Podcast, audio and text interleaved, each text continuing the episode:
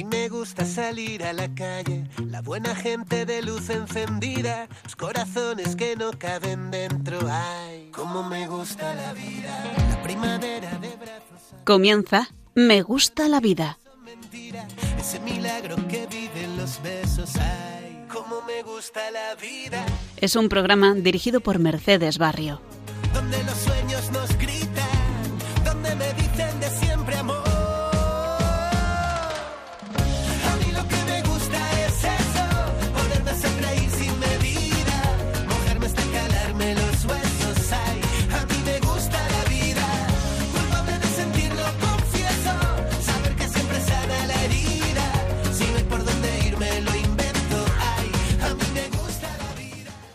Muy buenas tardes, queridos oyentes de Radio María.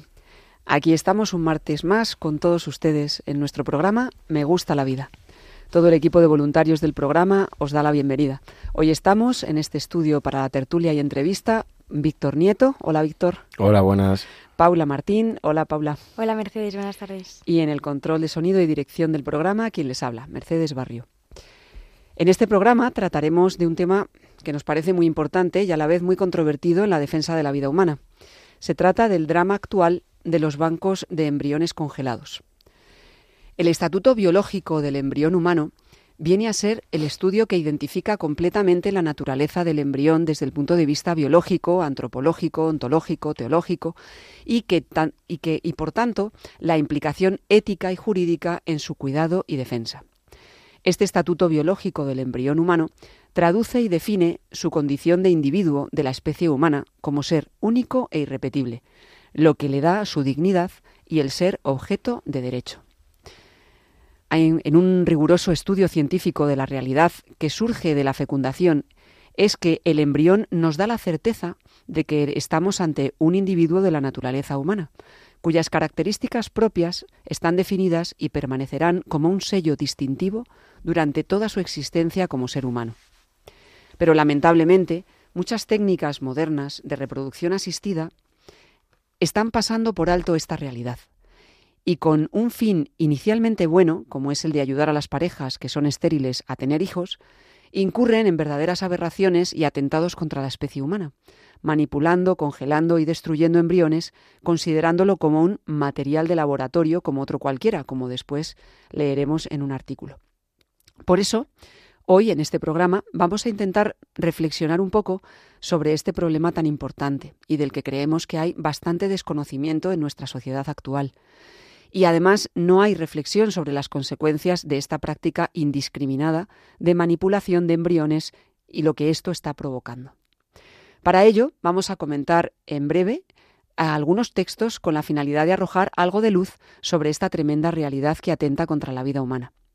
Contaremos también con la presencia por vía telefónica del doctor Juan Acosta, que es ginecólogo y que nos contará un poquito esa alternativa que hoy en día está co- cogiendo cada vez más fuerza y que se, se trata de, la, de lo que se llama la naprotecnología. Pero bueno, antes de continuar, vamos a escuchar una canción titulada eh, ¿En qué estrella estará? y mm, porque no queremos olvidarnos nunca de los niños que no han tenido la oportunidad de vivir, como todos esos embriones que están olvidados en esos laboratorios. Escuchamos.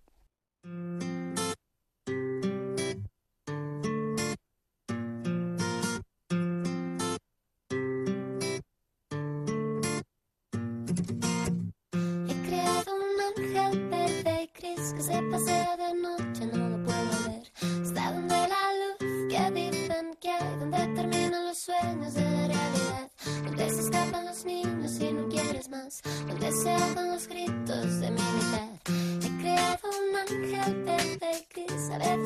bajito por si está. Le busco por la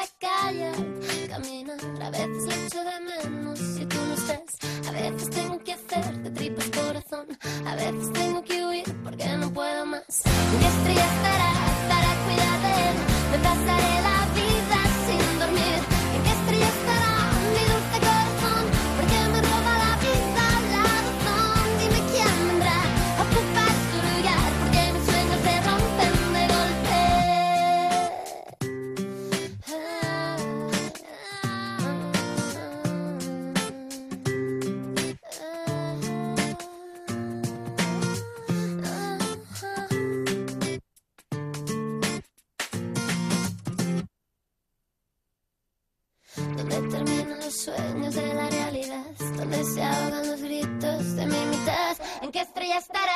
¿En qué estrella estará? ¿En qué estrella estará?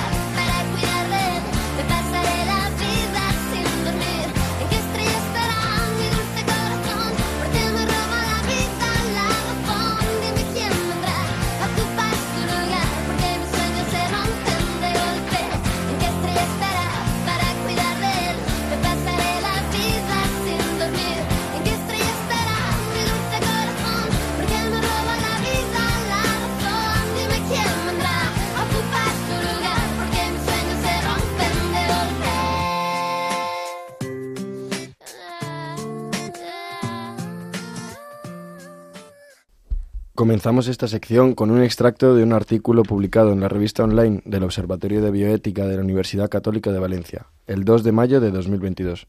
Escrito por Julio Tudela, el artículo se titula La tragedia de los embriones congelados condenados a muerte, y dice así. Un artículo publicado en el diario El Mundo el 2 de mayo de 2022 presentó como investigación pionera un trabajo que trataba de evaluar el número de embriones ciopreservados existentes en toda España, así como sus posibles destinos futuros. Se trasladó una encuesta a distintos centros nacionales de reproducción asistida, solicitando datos acerca de cuántos de estos embriones estaban destinados a ser gestados por los donantes, donados a terceros, utilizados en investigación, directamente destruidos o finalmente sin un destino conocido. En dicho artículo se habla de los más de 60.000 embriones congelados que están abandonados actualmente en nuestro país y los define como agrupaciones de células que legalmente merecen respeto, pero no son considera- consideradas vida.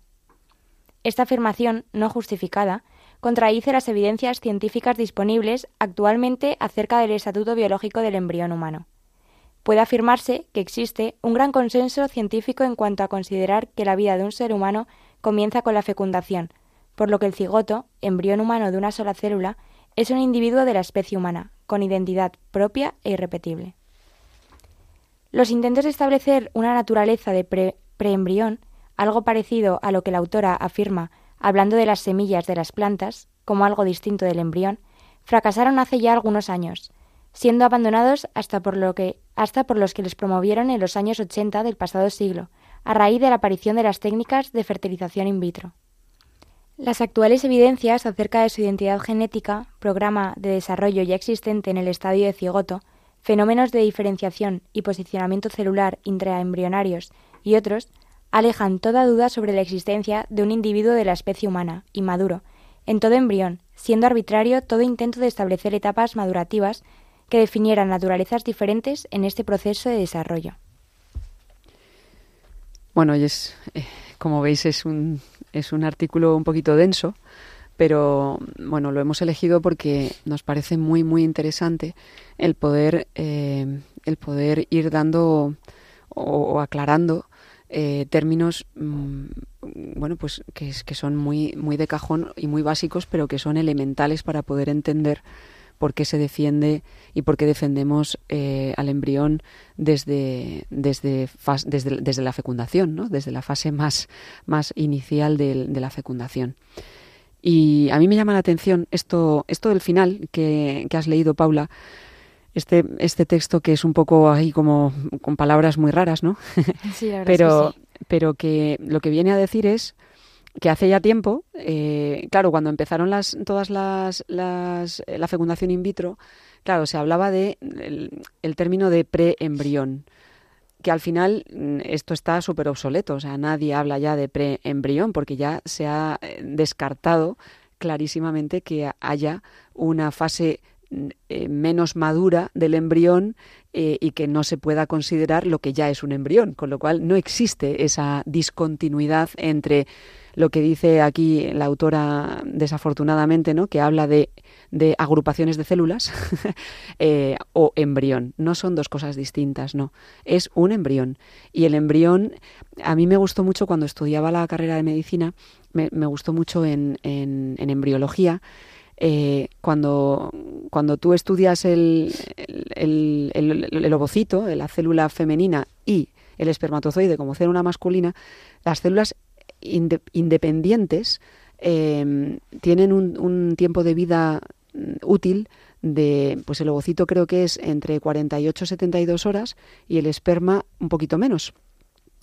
Y entonces resulta que cuando hay, se da la fecundación, el primer huevo o cigoto eh, ya está demostrado científicamente que esa célula unicelular ya, eh, con ese material, esa carga genética dada por los dos gametos, eh, tiene una vida media eh, capaz de entre los 80 85 años de vida, entre los 80 y los 90 años de vida. ¿Qué significa eso? Pues que no es un gameto ni es una célula normal, sino que tiene todo el potencial de una vida humana, de todo lo que está eh, pensado para una vida normal y corriente como la nuestra. ¿no? Entonces, bueno, pues eh, viene a decir eso, ¿no? que, esto es absurdo el seguir. Pero yo creo que al final, cuando intentas excusar tu mala conducta, o sea, cuando tú quieres defender tu mala conducta, intentas buscar mm, pues eh, términos raros, ¿no? Como estos de preembrión y cosas estas, no sé qué os parece. A ver, yo sí que es verdad lo que has dicho, que es un artículo muy denso y que yo personalmente en prácticamente todos los temas científicos soy un ignorante absoluto. Entonces, yo lo que sí que puedo decir es que lo bueno de la ciencia es que avanza y avanza sin darle, sin darle ningún tipo de importancia a la opinión de un lado o a la opinión del otro. Es totalmente objetiva. Entonces, al final, si la ciencia va avanzando y te va demostrando que estabas equivocado, tú lo único que vas a buscar son otras palabras más ambiguas de lo que ya eran las que usabas para seguir justificando todo lo que decías. Porque cuando lo que decías pierde sentido, tú buscas unas palabras más ambiguas que le den un sentido más amplio pero con menos significado. Entonces, yo lo que creo es eso, que al final, poco a poco, la ciencia va avanzando, va demostrando cosas y conforme se van demostrando las cosas, se van buscando lenguajes más ambiguos y más ambiguos. Sí, pero eso pasa porque no busca, porque cuando no se busca la verdad, justamente es eso, ¿no? Si tú buscas la verdad, eh, la encuentras. Y la ciencia y la fe no están reñidas como, como mucha gente cree, ¿no? Que, que Claro, la no, al ciencia y la contrario, fe- van de, van de la mano. Sí, ¿no? Y también, como eh, relacionado con lo que decías, Mercedes, al final la biología celular eh, ha, ha demostrado que el embrión ya tiene identidad genética desde el minuto uno. O sea, desde el minuto de la concepción ya están en, en el embrión, en el cigoto, las características genéticas que van a, per- que van a permanecer en él hasta que muera. Entonces, Sí. al final, eh, por mucho que quieras inventarte esto de preembrión, posembrión, mm, no, o sea, ya esa información genética que tenemos todos ya está en el minuto uno. Así es, así es. A mí se me pone un poco la piel de gallina cuando, cuando leía el, el texto, ¿no? Bueno, que ya se sabía, pero volver a leer eh, donde se habla de los más de 60.000 embriones congelados. Es que es una locura, 60.000 embriones. eh, es, es brutal, ¿no? Y, y- y eso, ¿no? El que no pararnos a pensar eh, qué hay detrás de todo eso, ¿no?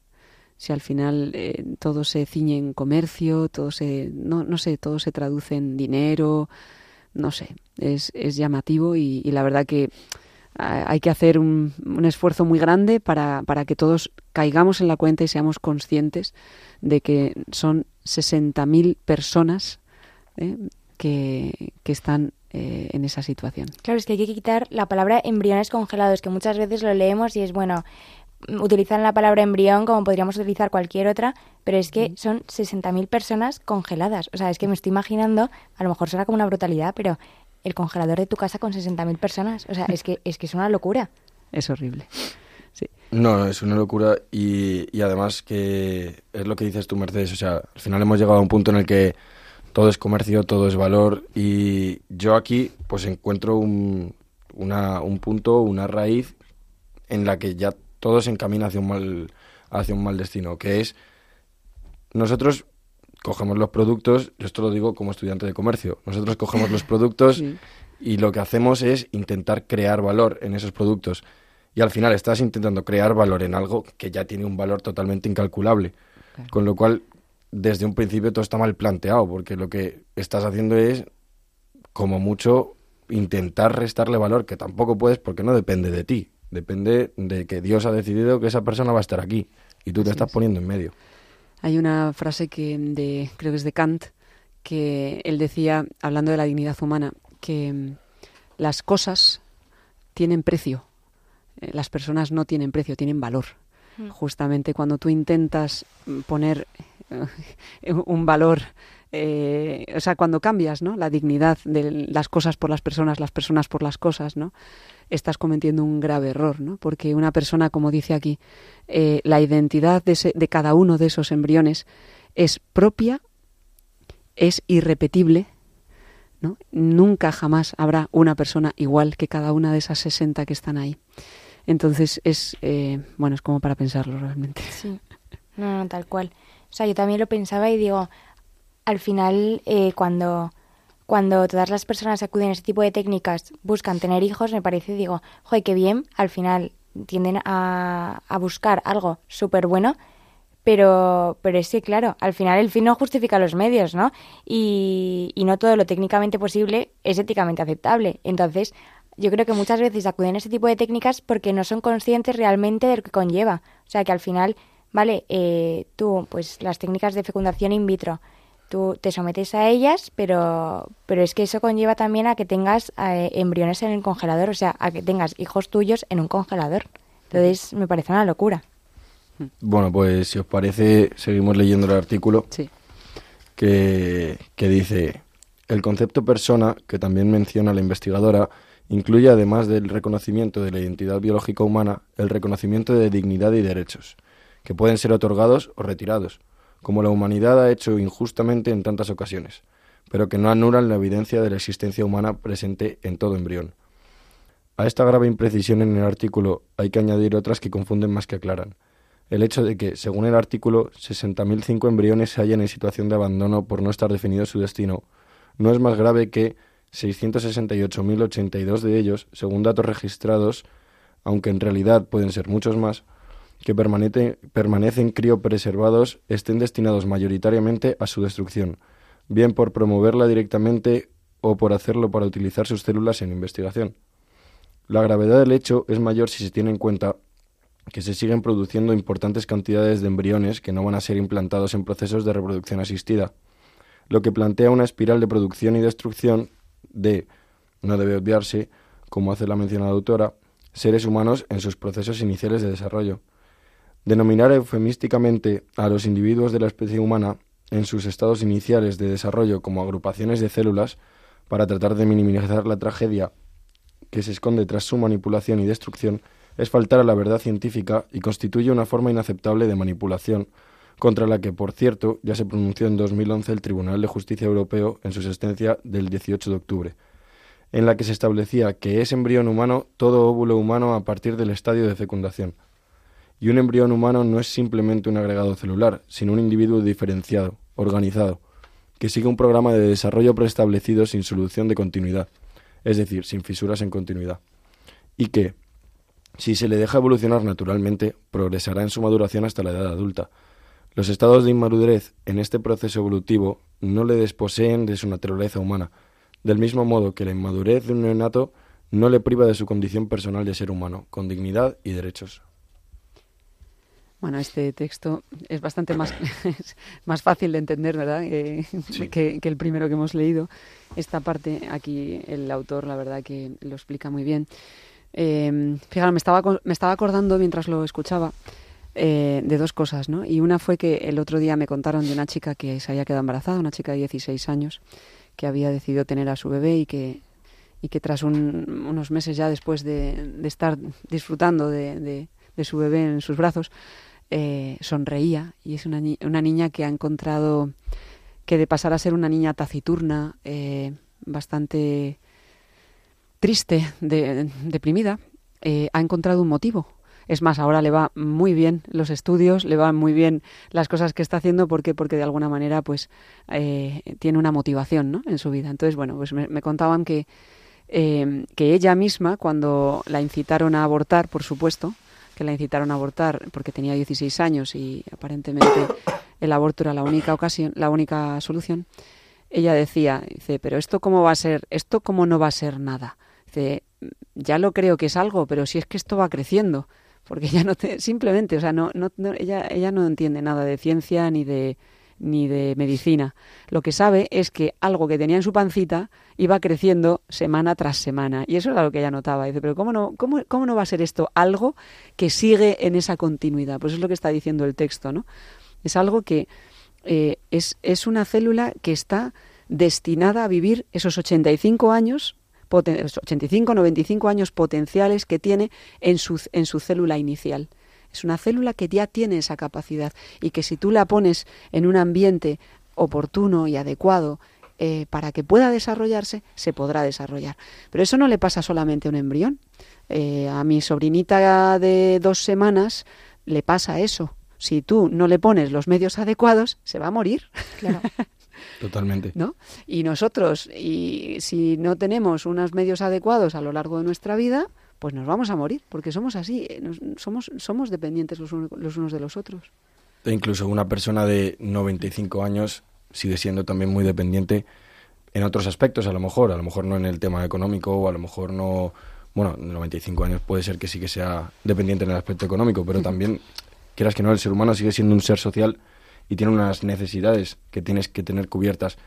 Y si no tienes unas necesidades sociales cubiertas, si no tienes unas necesidades afectuosas cubiertas, si no tienes unas necesidades espirituales cubiertas, pues tú mismo te acabas matando. Y, y luego lo que has dicho, que me ha parecido muy interesante porque justamente yo no estaría aquí si no fuese por una situación así, porque mi abuela tuvo a mi madre con 16 años, entonces, y mi abuelo tenía 17. Fíjate. Entonces, o sea, si mi abuela en ese momento hubiese dicho, no, es que yo tengo 16 años, eh, tengo toda la vida por delante, tal, no sé qué, yo no estaría aquí. Y sin embargo, yo ahora mismo veo a mi abuela y es de las personas más felices que el mundo que conozco. Ha conocido a todos sus nietos siendo joven, son abuelos jóvenes. Yo he estado con 12, 13 años jugando al pádel con mi abuelo, o sea, creo que es un privilegio que... eh, Totalmente. Claro, ¿no? Y que al final cualquier vida humana da sentido a la vida de otros muchos. O sea, en el caso de tu abuela, por ejemplo, pues, pues es que tu, bueno, el nacimiento de tu madre mm, dio sentido a su vida. Como el caso que nos contaba Mercedes. Es que cada vida humana no solo da sentido a la propia madre, sino a todos los que le rodea.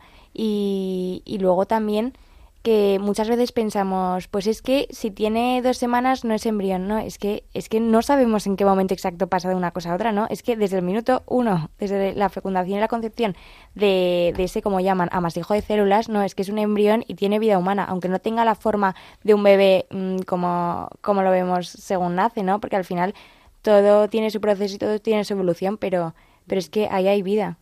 Así es, o sea, eh, la pena es que vivimos en una sociedad en la que, en la que todo lo que sientes eh, coge mucho valor y entonces si tú sientes que, que el embarazo es deseado, entonces estás, estás embarazada de un hijo. Y tú sientes que ese embarazo no es el momento adecuado, entonces no es un hijo, ¿sabes? Es como, no sé, será un mejillón. Pero el caso es que Si tú lo sientes, es eso. Claro, eh, depende de lo que uno sienta en el momento, ¿no? Entonces eso es un problema y porque al final eh, es lo que os decía de esta chica, ¿no? Qué bonito que con palabras muy sencillas es capaz de describir lo que realmente es el sentido común. Mira, esto está creciendo y, y lo que crece dentro de mí no es una lechuga, es un ser Un humano. ser humano. No tiene más, es que no hay que darle más vueltas. Ahora, entonces no intentes disfrazar lo que lo que lo que no es, lo- la verdad no se disfraza, la verdad es luz. Cristo es luz, la verdad es luz. Entonces, tú puedes poner, eh, pues lo que dice el Evangelio, ¿no? Puedes meter la, la lámpara debajo de la mesa, puedes hacer muchas cosas, ¿no? Te puedes cargar la bombilla, pues lo- pero la luz es luz. Y, y no quieras llamarlo de otra manera, ¿no? Porque en el momento en que quieres llamarlo de otra manera, te estás haciendo muchísimo daño a ti mismo, ¿no? Porque es vivir en la mentira. A mí me parece muy curioso eso que has dicho de cuando el embarazo es deseado, el hijo es un hijo. Cuando el embarazo no es deseado, el hijo no es un hijo. Y eso me hace mucha gracia porque ahora mismo, pues, como que estamos en una época en la que, en la que nos gusta mucho eh, volver a los clásicos. Y, o sea, es como una especie de nuevo neoclasicismo en el que estamos, en el que queremos implantar un antropocentrismo. Pero realmente, si te vas a los clásicos de verdad, tienes a Parménides que te decía el ser es y el no ser no es. Y cuando tú tienes un, un embrión, un, un embrión que acaba de ser concebido, ese embrión es en potencia, como decía Aristóteles, una persona de 30, 35 años totalmente adulta y que y totalmente capaz de desarrollar un, un trabajo y una vida en este mundo. Con lo cual, si el ser es, eso es un hijo. No, claro, y que la, Y en es que la verdad, es. la verdad no es relativa. O sea, al final lo que es es. Así Claro. es. A eso vamos. que los embriones necesitan de nuestra ayuda para que tomemos conciencia de que, de que son y que tienen la misma dignidad que los que estamos aquí sentados ahora mismo. O sea, eso nos cuesta mucho entender que, que hay personas que valen, o sea, como que la sociedad hace que haya personas que valgan más y personas que valgan menos. Y eso lo tenemos que desterrar. Y desde este programa lo queremos decir muy alto, ¿no? Que la dignidad de cada persona es, es, es irrepetible, es única y, y es igual a la que tengo, a la, a la persona que tengo al lado. ¿eh? No somos, no somos ni valemos por lo que tenemos o por lo que hacemos. No valemos Mm, por lo que tenemos o por lo que hacemos, sino por lo que somos. No, y me llama la atención porque al final todo esto que acabas de decir, las redes sociales están llenas de mensajes de estos. Todos valemos, todos tenemos la misma dignidad, tal, pero, pero luego suben una historia siguiente diciendo, no, no, no, tal, el aborto tiene que estar legalizado, el aborto es un derecho. Esa es la contradicción en la que, en la que estamos viviendo. Pues si queremos, si queréis, perdón, eh, leemos el, el último texto para concluir nuestra tertulia con un breve, bueno, es, un, es un trocito de la instrucción Dignitas Persone de la Congregación para la Doctrina de la Fe sobre cuestiones de bioética, que fue publicada en el año 2008, pero mm, ya veréis que tiene eh, es, es de, de verdadera actualidad, ¿no? Y que fue aprobado durante el pontificado del Papa Benedicto XVI, ¿no? De feliz memoria. Dice así: La crioconservación es, incompatible, con el respeto debido a los embriones humanos presupone su producción in vitro, los expone a graves riesgos de muerte o de daño a su integridad física, en cuanto un alto porcentaje no sobrevive al procedimiento de congelación y descongelación. Los priva al menos temporalmente de la acogida y gestación materna. Los pone en una situación susceptible de ulteriores ofensas y manipulaciones. La mayor parte de los embriones no utilizados quedan huérfanos, sus padres no los solicitan y a veces se pierden sus huellas. Eso explica la existencia de depósitos de millares de embriones congelados en casi todos los países donde se practica la fecundación in vitro. La Iglesia reconoce la legitimidad del deseo de un hijo y comprende los sufrimientos de los cónyuges afligidos por el problema de la infertilidad. Sin embargo, ese deseo no puede ser antepuesto a la dignidad que posee cada vida humana hasta el punto de someterla a un dominio absoluto. El deseo de un hijo no puede justificar la producción del mismo, así como el deseo de no tener un hijo ya concebido no puede justificar su abandono o destrucción. En realidad, se tiene la impresión de que algunos investigadores, carentes de referencias éticas y conscientes de las potencialidades del progreso tecnológico, ceden a la lógica de satisfacer, de satisfacer lo, de, lo que cada cual desea subjetivamente, así como a la fuerte presión económica propia de este campo. Frente a la instrumentalización del ser humano en el estadio embrionario, hay que repetir que el amor de Dios no hace diferencia entre el recién concebido, aún en el seno de su madre, y el niño o el joven o el hombre maduro o el anciano no hace diferencia, porque en cada uno de ellos ve la huella de su imagen y semejanza. Por ello, el magisterio de la Iglesia ha proclamado constantemente el carácter sagrado e inviolable de toda vida humana, desde su concepción hasta su muerte natural. La verdad es que se te ponen los pelos de punta y sobre todo eh, con estas palabras de, es que estos embriones son, son niños huérfanos que están en congeladores y, y es que, claro, y luego piensas, te paras a pensar y dices, es que yo también he sido un embrión y tú Mercedes también y tú Víctor igual. O sea que hemos sido embriones porque yo tengo, porque yo he tenido la suerte y, y, y todas las ventajas de haber vivido, de haber desarrollado, de haber tenido tantos regalos con- como los que tengo y porque estos niños que están ahí no. O sea, ¿qué, qué me diferencia a mí de, de uno de tantos embriones congelados? La única diferencia que tienes con ellos es que tú fuiste deseada y ellos no.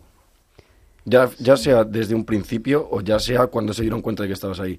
Pero tú fuiste deseada en algún momento. O sea, ese es el problema del mundo actualmente, que nos basamos en los deseos. Y yo creo que también lo que has dicho antes, ¿no? No todo lo técnicamente posible es moralmente admisible y al final cuando desligas, eh, Dios ha hecho muy bien al hombre y a la mujer. Y cuando desligas el, la fecundación, el, como dentro del acto conyugal, del, amor entre esposo y esposa, que dan como fruto una nueva vida, que son co-creadores con Dios eh, en, esa, en ese ser humano concebido, cuando eso lo desligas y pasas a y pasas a producir eh, seres humanos, no a engendrar seres humanos, entonces eh, pasa este drama. El otro día leía, a raíz de preparando este, este programa, leía, para que os deis cuenta, ¿no?, hasta dónde llega esto. Ahora, muchos de las denuncias y de los problemas que hay a nivel judicial en los divorcios, en las separaciones, tienen que ver también con estos bancos de embriones. ¿Por qué? Porque hay parejas que congelaron eh, a, sus embriones o, a sus células, eh, a sus gametos, y, eh, pero los que tienen embriones congelados para ser, para ser fecundados posteriormente, una vez que se rompe el matrimonio, de quién son esos embriones. Entonces, hay una parte del, eh, por ejemplo, él quiere mantener los embriones y a lo mejor, pues, eh, digo, siguiendo el, el, ritmo de cómo van estas cosas, ¿no? Pues quieren que sea fecundado en un vientre de alquiler y la, y la mujer quiere destruirlos porque no quiere nada que sean eh, que esté relacionado con, con la pareja que, que en este momento pues están a, a, punto de divorciarse. O sea, fijaros todos los tejemanejes que hay ahora y que es actual. ¿eh? Estos son artículos que leí hace hace nada, hace muy poquito. No, es que parecen juguetes. Cogemos es que es totalmente juguete, absurdo. Es que totalmente romperlo absurdo. lo tiramos. Así es. No tiene ningún, o sea, es que no tiene ningún sentido. Es que es como es como estar, o sea, hablan de ello como si fuese a ver quién se queda con el coche o quién se queda con la casa. Claro, pero O sea, esto no- es lo no mismo, es una posesión, es una posesión del, matrim- del matrimonio, es una posesión que han adquirido y, y es así, es, es lamentable, pero es así. Eh, volvemos a lo mismo de antes, ¿no? Eh, cuando se empiezan a hacer las cosas mal, mal desde el principio, queremos ser jugar a dioses, ¿no? A ser Dios. Totalmente. Y a ver, cuando el problema de cuando uno juega a ser Dios es que tiene una condición humana. Entonces se le queda demasiado grande lo de ser Dios, con lo cual acaba simplemente, en vez de siendo Dios, acaba sometiéndose a todos sus deseos y a todas sus apetencias y a todas su, pues sí, a todos los impulsos. Y, al de hecho, justo y Al capricho. O caprichos. sea, el- el- es muy bonito que la Iglesia aquí mm, hace, hace ver que, que la Iglesia, es decir, el- la legitimidad del deseo de un hijo ¿no? en, en un matrimonio es muy legítimo y por eso luego pues tendremos una entrevista con el doctor eh, Juan Acosta que nos hablará de la naprotecnología, con lo cual es un, es un medio totalmente aceptable, admisible, bioéticamente mm, eh, lícito, ¿no? Pero es eso, cuando, cuando tú ya desvirtúas eh, ese deseo que al final es un don, porque los hijos son un don, no son un, no son un derecho, eh, pues entonces lo desligas de, de, esa realidad y de esa de ese mm, no sé de lo que Dios ha querido hacer con esto no pues al final incurres en todas estas barbaridades. Claro, es desligar el fin unitivo del procreador, que al final es lo que se aspira a tener un hijo, ¿no? Esa unión del matrimonio, lo que, lo que, lo que tiene, o sea, tiene como finalidad, pues traer, engendrar un hijo, pero no producirlo, como es, como es el caso. Así es. Si es que además, bueno, una última, un último inciso, que justo me estoy leyendo un libro que, vamos, lo recomiendo a todo el mundo, que se llama Un Mundo Feliz, de Aldous Huxley, y que se habla, o sea, es una utopía, bueno, es una distopía más bien, en la que el mundo se llama utopía. Y justo habla de, de los hijos, ya en ese mundo ya no hay madres ni padres, simplemente se producen los hijos como grupos de mellizos, de 72 mellizos, y que se llama decantación y su crianza se llama condicionamiento, porque son, con, son decantados por el Estado y condicionados por el Estado. Y al final, si acabamos produciendo hijos totalmente independientes de una familia, de unos valores, de un ambiente familiar, de una casa, de un hogar, es lo que va a pasar. Va a haber un condicionamiento constante de generaciones y generaciones y generaciones. No, que al final nos acabamos convirtiendo en máquinas productoras de hijos. Totalmente. Pues si, si queréis, antes de pasar a la entrevista que tenemos para hoy, vamos a concluir este comentario de textos alusivos al drama de los embriones congelados, escuchando la canción de Libertad, de Hakuna Group Music, que nos habla de todo aquello que el ser humano desea, que no es otra cosa pues que la libertad. Todo eso que se les priva a estos centenares de miles de seres humanos en estado embrionario que posiblemente no tendrán jamás la posibilidad de ver esa libertad. Escuchamos.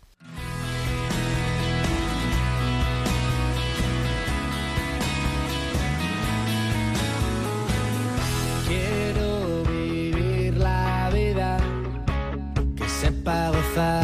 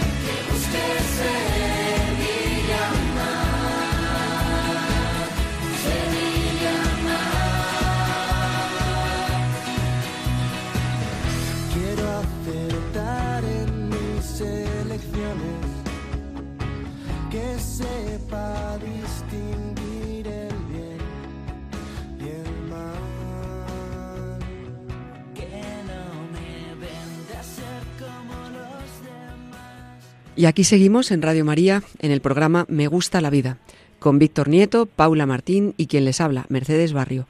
En este programa dedicado al drama de los embriones congelados, a los que queremos defender.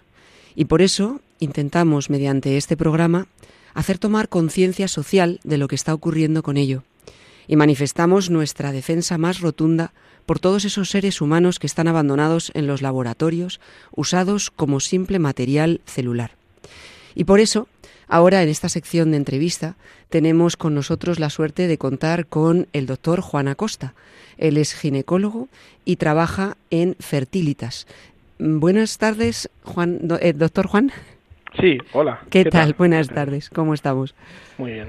Bueno, pues muchísimas gracias por, por contar con, con su presencia en este programa. Como, como estaba diciendo, hemos, eh, el programa está, está versado en el, en el drama de los embriones congelados y justamente queríamos saber un poquito de esta alternativa tan estupenda que es la, la naprotecnología, que en algún otro programa pues ya eh, hicimos alusión a ella, ¿no? Pero queríamos profundizar un poquito.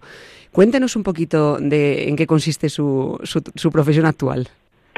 Bueno, yo soy, ejerzo como ginecólogo, como obstetra, es decir, asisto a la, a la- a la mujer en todas las fases de, de su vida, pero eh, desde que comenzamos con la naprotecnología nos- me he concentrado más en la ayuda a los matrimonios que presentan problemas para conseguir un embarazo, es decir, lo que llamamos la fertilidad. Y trabajo actualmente en Fertilitas, que es un grupo de médicos que ejercemos la naprotecnología en diferentes lugares de España y además pues contamos con todo un equipo de profesionales alrededor que nos ayudan en nuestro trabajo. Ya. ¿Y, y en, qué, en qué provincias de España está Fertilitas? Fertilitas actualmente eh, comenzó, bueno, comenzó en la provincia de Madrid eh, con una apuesta muy arriesgada de unas personas que no eran médicos pero que creyeron mucho en el proyecto de la naprotecnología eh, por experiencias personales eh, y, y invirtieron en este proyecto y comenzaron en Madrid eh, hace, hace casi 10 años. Y eh, desde hace año y medio pues eh, nos hemos formado otro grupo de, de profesionales que estamos en Navarra, en Valencia, en Barcelona y también hay una compañera que está en Málaga también desde hace algunos años. Ajá, pero ¿dónde, con- dónde comenzó eh, concretamente la naprotecnología? La naprotecnología comenzó en Nebraska, en la ciudad de Omaha, donde un ginecólogo que se llamaba William Hilgers eh, decidió eh, buscar alternativas a, a la reproducción artificial. El doctor Hilgers, ya hace más de 40 años, se movía en el mundo de los métodos naturales, como supongo que ustedes habrán oído hablar del método Billings, pues él creó un método más sofisticado, que era el método Creighton, y se dio cuenta de que mm, estaban ayudando a los matrimonios a, regular la, la- la fertilidad y que muchos matrimonios necesitaban tener hijos y que no podían y que muchos de ellos iban a parar a la fecundación in vitro. Incluso muchos hoy en día muchos matrimonios católicos mm, ante la desorientación que les provoca la situación, pues sin, sin tener mucha información van a parar a la fecundación in vitro y nos vienen a ver con muchas heridas mm, derivadas de estos procedimientos. Entonces él, eh, a través de los métodos naturales, desarrolló una técnica a la que llamó naprotecnología para ayudar a estas familias a conseguir embarazo sin necesidad de tener que recurrir a estas técnicas artificiales que tantos problemas ocasionaban. A esa ciencia la llamó naprotecnología por las siglas Natural Procreation Technology, o sea, tecnología para la procreación natural. Ajá, qué interesante, porque ya decía yo, tenía, tenía curiosidad por saber de dónde salía la naprotecnología, porque me parecía un nombre eh, excesivamente artificial para lo que realmente es la naprotecnología, justamente. Sí, la verdad es que el nombre a veces asusta un poco, claro. porque parece como que va a salir un aparato muy sofisticado de allí, pero la verdad es que la naprotecnología es simplemente aplicar la medicina, lo que sabemos de medicina, a las personas que tienen este problema.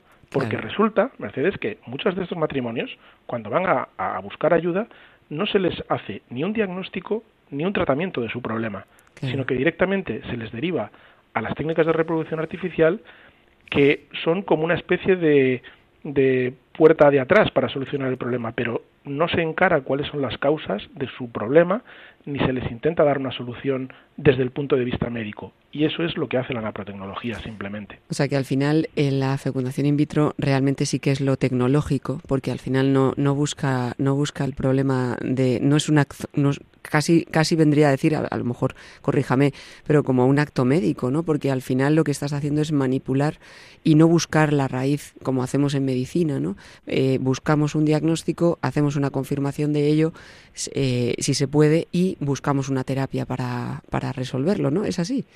Exacto, es así, es así. O sea, la auténtica medicina es esta, la que, la que, la que hemos practicado siempre. Hablar con el paciente, conocerlo, saber de los dos, del marido y de la mujer, porque también otra cosa que hace la, reproducción asistida es separar totalmente al marido de la mujer y convertir aquello en una cosa de una persona o de, o de, o de ninguno de los dos. Mientras que en la protecnología siempre se entrevista a las dos personas, se buscan las causas y pues se hace como se ha hecho siempre en la, en la medicina eh, tradicional eh, buscar causas e intentar solucionar el problema. Por lo tanto, la reproducción asistida eh, está como en otro plano diferente de la medicina. Supongo que eh, es lo que veníamos hablando en el programa, ¿no? que al final la, fecundación in vitro estás hablando de, fabricación de seres humanos y, y con la naprotecnología estamos hablando, seguimos hablando de engendrar hijos, ¿no? Es decir, que no, no, no perdemos y quizás por eso pues es que, es tan cuidadosa con la vida, ¿no? La naprotecnología. Sí, sí, sí. Es totalmente respetuosa con, con, con la familia, es respetuosa con el matrimonio y es respetuosa con el acto de la creación, porque los médicos no creamos hijos, ni siquiera los padres crean hijos. Lo que hacemos es acoger a un, un hijo que, que, puede venir y lo que tenemos que intentar como médicos es favorecer ese camino, estar poner al matrimonio en el camino que ellos necesitan, pero al final no va a depender de nosotros ni, ni, de, ni de ninguna persona externa a esto, sino que es el acto conyugal al final el que tiene que eh, pues dar lugar a un fruto. Mientras que la mentalidad mm, actual es un poco de satisfacer un deseo. Y lo que se vende, si veis la publicidad de todas estas clínicas, eh, siempre es qué es lo que quieres que nosotros te lo damos. No hace falta que tú te preocupes, sino que yo te voy a ofrecer esto que tú me pides, que es un producto. Claro.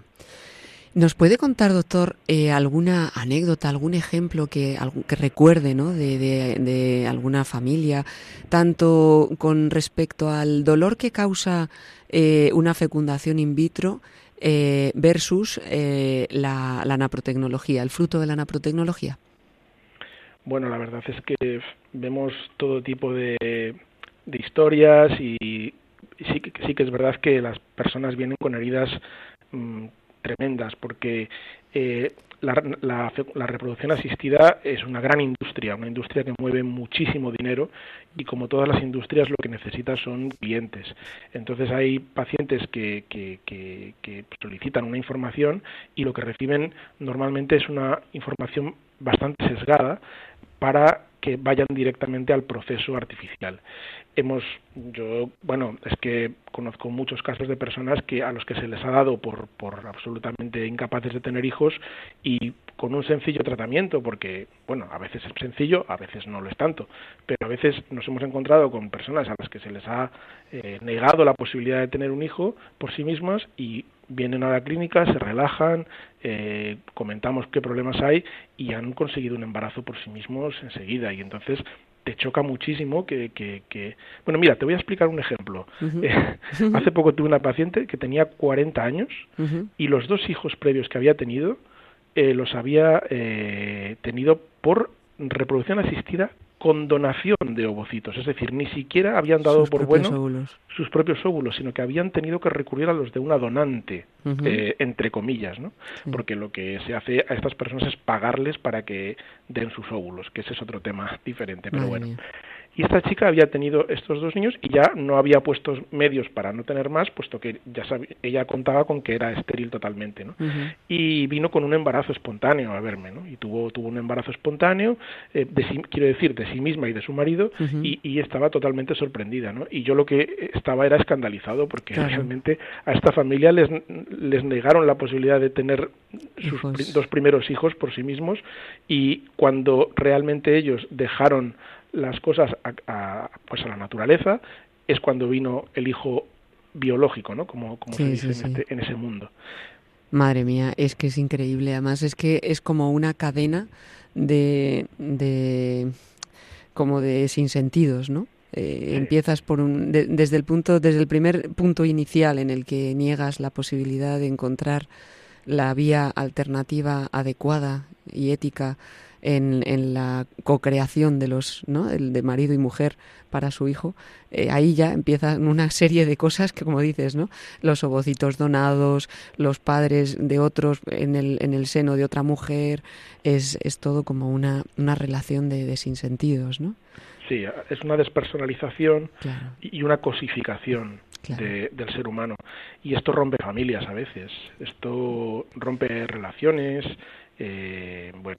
Bueno, yo estuve, estuve leyendo algunos, eh, algunas notas que hemos estado comentando también en el programa, que ahora hay muchos problemas judiciales del problema de los embriones, de una pareja que, que se rompe, que se divorcian y qué pasa con esos embriones.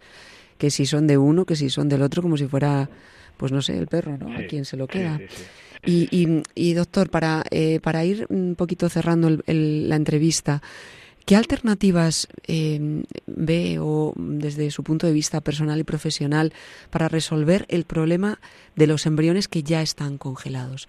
Es decir, que ahí hay un millares de personas eh, en, en, en esos laboratorios que son considerados material, material sin más. Eh, ¿qué, qué, ¿Qué propuestas puede haber con esto? Pues siento deciros que no hay una solución fácil a este tema Claro. y además nosotros, eh, bueno, en Fertilitas la verdad es que no solo somos un grupo de médicos, sino que tenemos un soporte pues por detrás importante también a nivel eh, a nivel de eh, de soporte filosófico y todo. Sí. Y esta, esta pregunta la hicimos la- a, a personas expertas en, en teología Sí. porque nos preocupaba pacientes que venían con embriones congelados y bueno, era una cuestión complicada. Y eh, debo decir que hay que advertir tanto a, las, a los pacientes que nos estén escuchando como incluso a sacerdotes que a veces les cuesta orientar sobre este tema, que no se debe animar a la gente a, a adoptar embriones. Parece que a veces, y conozco muchas familias católicas que adoptan embriones pensando que es la, es la solución a este problema Sí. y que ellos, pues, pues igual que cuando adoptas una criatura, yo por ejemplo tengo una, una hija adoptada, eh, pues es la misma, es el mismo tipo de solución. Sin embargo, eh, hay instrucciones de la Iglesia muy claras Sí. eh, que desaconsejan totalmente la adopción de embriones. Y por favor, yo lo digo de verdad porque a veces con la buena voluntad lo que estamos haciendo es colaborar todavía más con la industria de la reproducción asistida, que no es más que una prolongación de la cultura de la muerte. ¿no? De la muerte. Entonces, eh, eh, es, es complicado. La verdad es que los teólogos con los que hemos hablado nos han dicho que no hay una solución para estos embriones, por desgracia. Es una tremenda injusticia que no Sí. tiene solución. Y están ahí, están ahí en un limbo eh, legal, en un limbo moral, y por eso debemos evitar que aumente más todavía esa cantidad de criaturas que han quedado ahí olvidadas sin derecho a tener un padre ni una madre. Claro, así es. Así es. eh, pues muchísimas gracias, doctor Juan Acosta, por habernos acompañado este ratito en nuestro programa Me Gusta la Vida.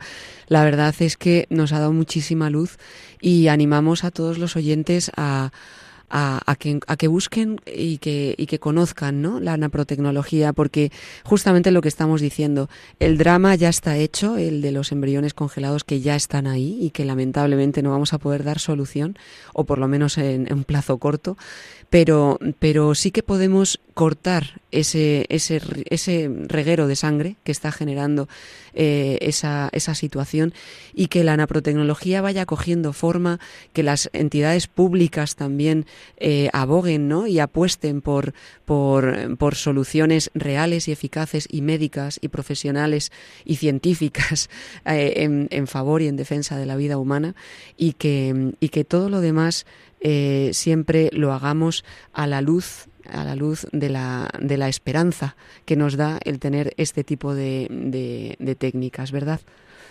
Pues sí, yo felicitaros a vosotros por, por este programa porque los embriones congelados son los grandes olvidados. Es verdad que el tema del aborto nos preocupa a todos, pero ahí quedan estos embriones que son un poquito, eh, están en un lugar que, que nadie conoce. Pues muchísimas gracias, doctor, por, por su atención. Gracias a vosotros. Y ya para finalizar este programa, vamos a hacer silencio unos instantes en nuestro interior y vamos a rezar unos minutos poniéndonos en la presencia de Dios.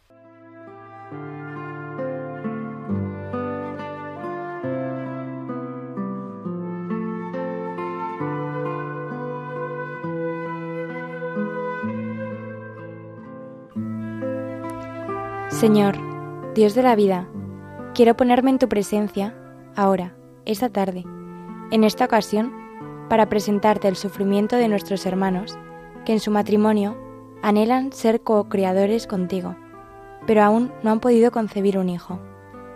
Tú que dijiste, creced y multi- multiplicaos, te pido que les des la gracia de la maternidad y la paternidad, para que este plan de la creación se cumpla en ellos, sabiendo siempre que los hijos son un don de tu misericordia y nunca un derecho que reclamar o exigir. Dale, Señor, paciencia y serenidad para esperar confiados en tu misericordia.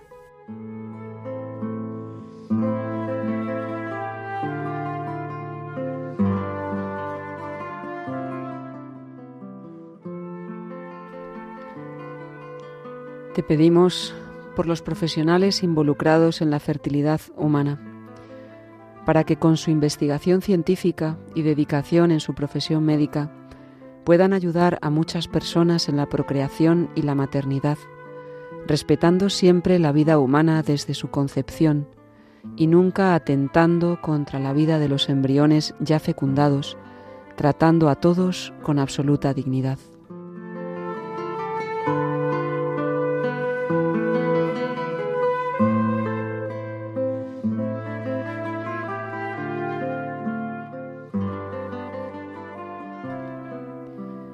Señor, recurro también a aquella por la que viniste al mundo como hombre, a María, Virgen Inmaculada, Nuestra Señora de la Dulce Espera y Madre de Misericordia, que abrigaste en tu vientre al Hijo Altísimo.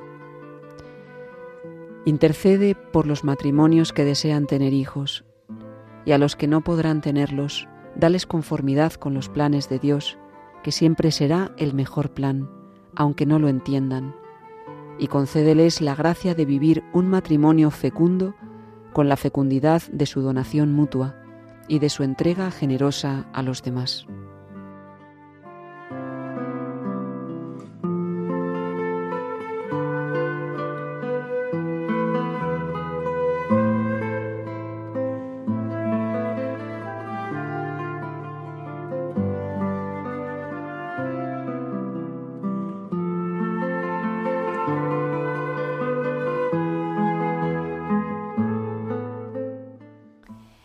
Pues queridos oyentes de Radio María, aquí terminamos este programa donde hemos querido profundizar y dar a conocer el drama de los embriones congelados y la naprotecnología como alternativa eficaz, científica, natural y respetuosa con la vida de todos, ante los problemas de la infertilidad, donde se dignifica y se cuida de la vida del embrión y de la de los padres.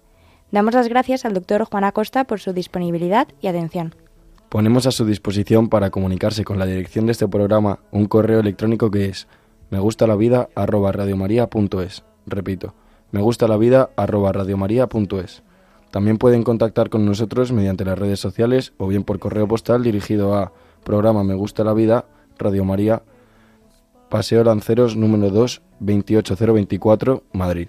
Y también les recordamos que pueden volver a escuchar el programa o recomendarlo a algún conocido a través del podcast de la página web www.radiomaria.es o pedirlo en CD para recibirlo en casa. Nos despedimos hasta el próximo programa que será Dios mediante dentro de 15 días. Muchas gracias y hasta pronto. Mirar con tu mirada, comprometer mi acción, donarme hasta la muerte por el reino, defender la vida hasta la cruz, amar a cada uno como amigo y en la oscuridad llevar tu luz. Jesús, enséñame tu modo de hacer sentir al otro más humano, que tus pasos sean mis pasos, mi modo de proceder.